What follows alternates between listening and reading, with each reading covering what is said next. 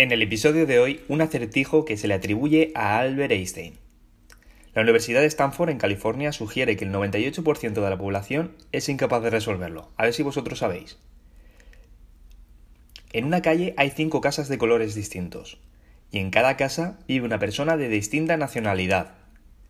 Los cinco dueños son muy suyos, beben diversos tipos de bebida, fuman diferentes marcas de cigarrillos, y cada uno tiene una mascota distinta a la de los demás. Ahora os vamos a dar una serie de pistas y vosotros, como recomendación, tendréis que hacer una tabla para poder resolverlo. Tenéis que resolver la pregunta siguiente. ¿Quién es el dueño del pez? Allá van las pistas. El británico vive en la Casa Roja. El sueco tiene un perro como mascota. El danés Tómate. El noruego vive en la primera casa. El alemán fuma Prince. La casa verde está inmediatamente a la izquierda de la blanca. El dueño de la casa verde bebe café. El propietario que fuma Pall cría pájaros. El dueño de la casa amarilla fuma Donil. El hombre que vive en la casa del centro bebe leche. El vecino que fuma blends vive al lado del que tiene un gato. El hombre que tiene un caballo vive al lado del que fuma Daniel. El propietario que fuma Blue Master toma cerveza. El vecino que fuma blends vive al lado del que toma agua. Y por último, el noruego vive al lado de la Casa Azul.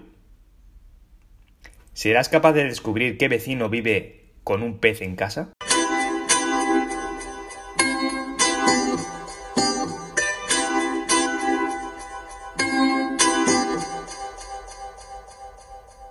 La curiosidad mató a... Hola gatunos, ¿qué tal estáis llevando esta ola de calor? Bueno, pues para hacerlo más llevadero, os traigo un episodio que aunque no sea refrescante, por lo menos ayuda a mantenernos distraídos de las altas temperaturas. Hoy vamos a concentrarnos especialmente en la figura de Albert Einstein. Formuló la teoría de la relatividad, descubrió la cuarta dimensión y ganó un Nobel de Física en el año 1921. Pero como buenos gatunos, querréis conocer algunas curiosidades de este genio. Y no son pocas, escuchad y veréis. Se casó con su prima, se ofreció para la construcción de la bomba atómica y se arrepintió como buen pacifista. Tenía un brillante talento con el violín. Tenía tres nacionalidades, alemán, suizo y estadounidense. Estaba en contra de la ciencia ficción, no le gustaba nada. Vestía sobre todo trajes grises para no tener que pensar qué ponerse. Pudo ser el segundo presidente de Israel, aunque lo rechazó. No aprobó el ingreso de la universidad, el examen. Se negaba a conducir, tenía chofer y hasta un día este mismo chofer le sustituyó en un mitin. ¿Cómo os habéis quedado? Pues si queréis conocer más curiosidades sobre Einstein y muchas otras, seguid atentos.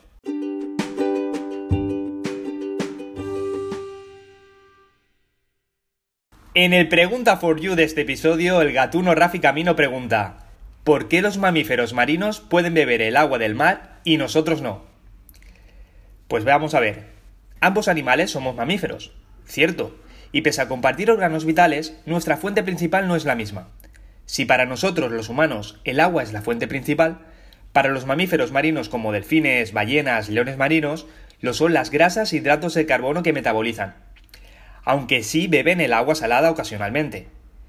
Esto es posible a la función de sus riñones, especialmente adaptados para recoger la mayor cantidad de sal posible como un óptimo filtro, y eliminarla a través de la orina.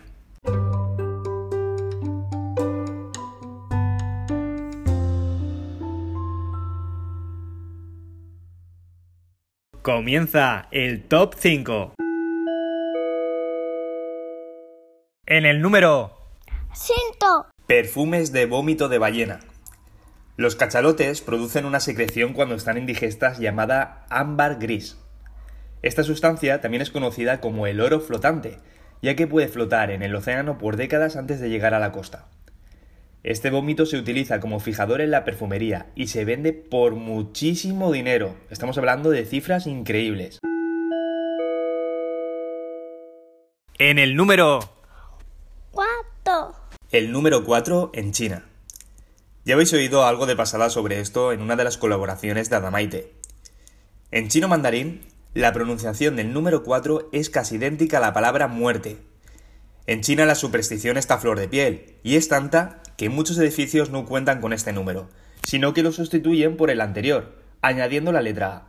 Ejemplo, piso 13A para sustituir a 14.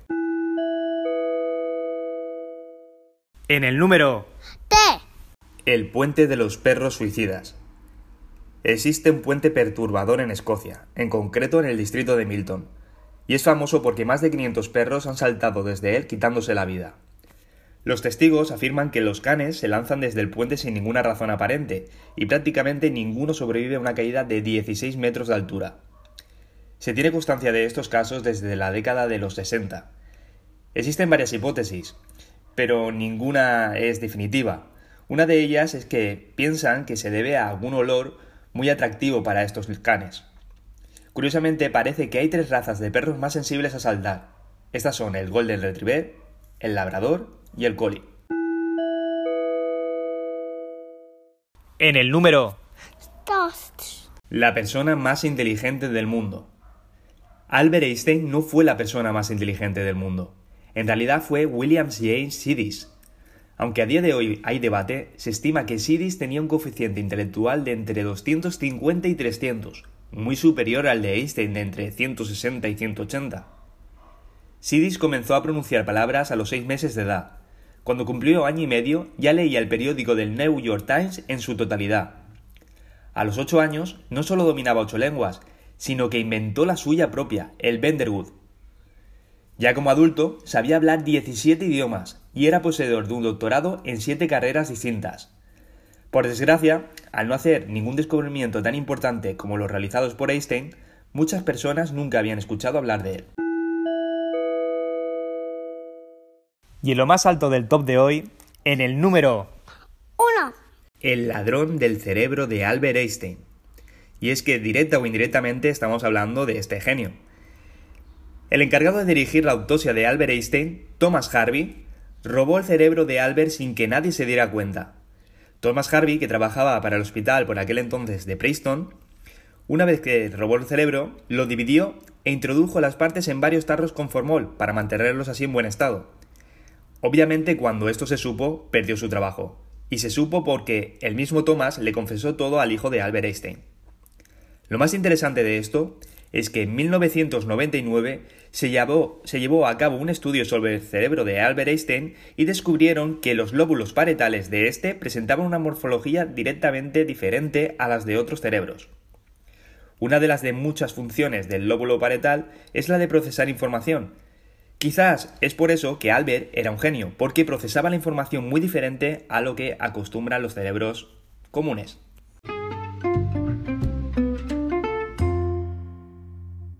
Y ahora pasamos al momento de conectar con nuestra queridísima colaboradora. Adamante. Hola, Damaite. Hola, hola, gatunos. Hoy el tema que os traigo es bajo el mar. A ver si con esto nos ponemos un poquito fresquitos y llevamos mejor esta ola de calor que estamos pasando. El mar es inmenso y lleno de secretos. Más del 90% de la biomasa viviente del planeta está en los mares, así que podemos encontrar más vida en el océano que en la superficie de la Tierra. Los humanos tan solo hemos explorado menos de un 10% del mar. Eso significa que nos queda más del 90% por conocer, eso siendo optimistas, y que allí podríamos encontrar prácticamente de todo, de hecho, el mar tiene aproximadamente 165 millones de kilómetros cúbicos. Para que te hagas una idea, el mar tiene más volumen que todos los trozos de tierra del planeta juntos. La gran barrera de arrecifes de 2.000 kilómetros de longitud es la estructura viviente más grande de la Tierra y se puede ver desde la Luna. ¿Y sabíais que a partir de los 200 metros de profundidad la luz del Sol es casi inexistente? Así que todas las criaturas que viven o se sumergen a más profundidad deben apañárselas sin la luz solar. Y eso hace que muchos de estos animales tengan formas realmente sorprendentes. El punto más profundo del océano está a 11.034 metros bajo el agua. Se conoce por Fosa de las Marianas y se encuentra en el Océano Pacífico, entre Japón y Australia. Y con seguridad hay animales aún por conocer allí abajo. Lástima que no podamos explorarlo aún, dado que la presión del agua nos haría polvo prácticamente en segundos. Y hablando de profundidades, ¿sabíais que vivir y desarrollarse en el fondo del océano tiene un efecto de gigantismo? Es por eso que todas las especies que viven allí son más grandes que sus similares en menor profundidad, como lo son el pulpo gigante del Pacífico, el calamar colosal, el tiburón ballena, la medusa melena de león, que puede medir hasta 36 metros de longitud, o el cachalote, entre otros muchos. Todavía no se sabe por qué se produce este fenómeno, pero una de las teorías apunta a que se debe al frío extremo que hay allí, con temperaturas que oscilan entre los 0 y 3 grados, de modo que tener más volumen contribuye a la eficiencia térmica. El nivel medio del mar ha subido entre 10 y 25 centímetros en los últimos 100 años. Si se fundiese todo el hielo del mundo, los océanos crecerían 66 metros. Así que no hay que tomarse a broma eso del cambio climático, porque podría suceder lo que hemos visto en tantas películas de catástrofes.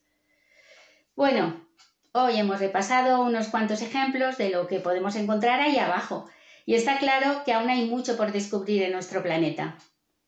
Espero que os haya parecido interesante el tema de este viernes y nada, ya me despido con una frase de Isaac Newton.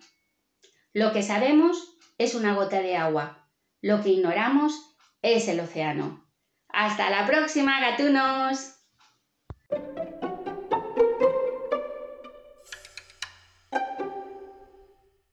Y tras el top de hoy voy a dar respuesta a la pregunta introductoria. El acertijo de hoy tenía amiga, ¿verdad? Sí, era difícil. Pero si habéis hecho caso a mi recomendación de dibujaros una tabla con las cinco casas y las cinco variables, probablemente hayáis encontrado la solución al vecino que tiene un pez como mascota. Bueno, va. Fin de la espera. Este es el alemán. Y en el momentazo frase de hoy, una de nuestro genio Albert Einstein. Para seguir hablando de él, por si hemos hablado poco. Allá va. Solo los que intentan lo absurdo pueden lograr lo imposible. Bueno, gatunos, aquí finaliza este octavo episodio de La curiosidad mató a Don Gato. Recordad que tendréis este episodio y los otros siete a vuestra disposición en cualquier plataforma de podcast y que podéis seguirme también por redes sociales, Instagram, Twitter y Tumblr como Bustamestre donde podréis encontrar cada día una frase reflexiva y también motivadora. Espero que os haya gustado este especial de Albert Einstein y si estáis escuchando este podcast, no es casualidad, las casualidades no existen. O como decía Einstein, Dios no juega a los dados. Hasta el próximo episodio y gracias por existir. ¡Hasta luego, gatunos!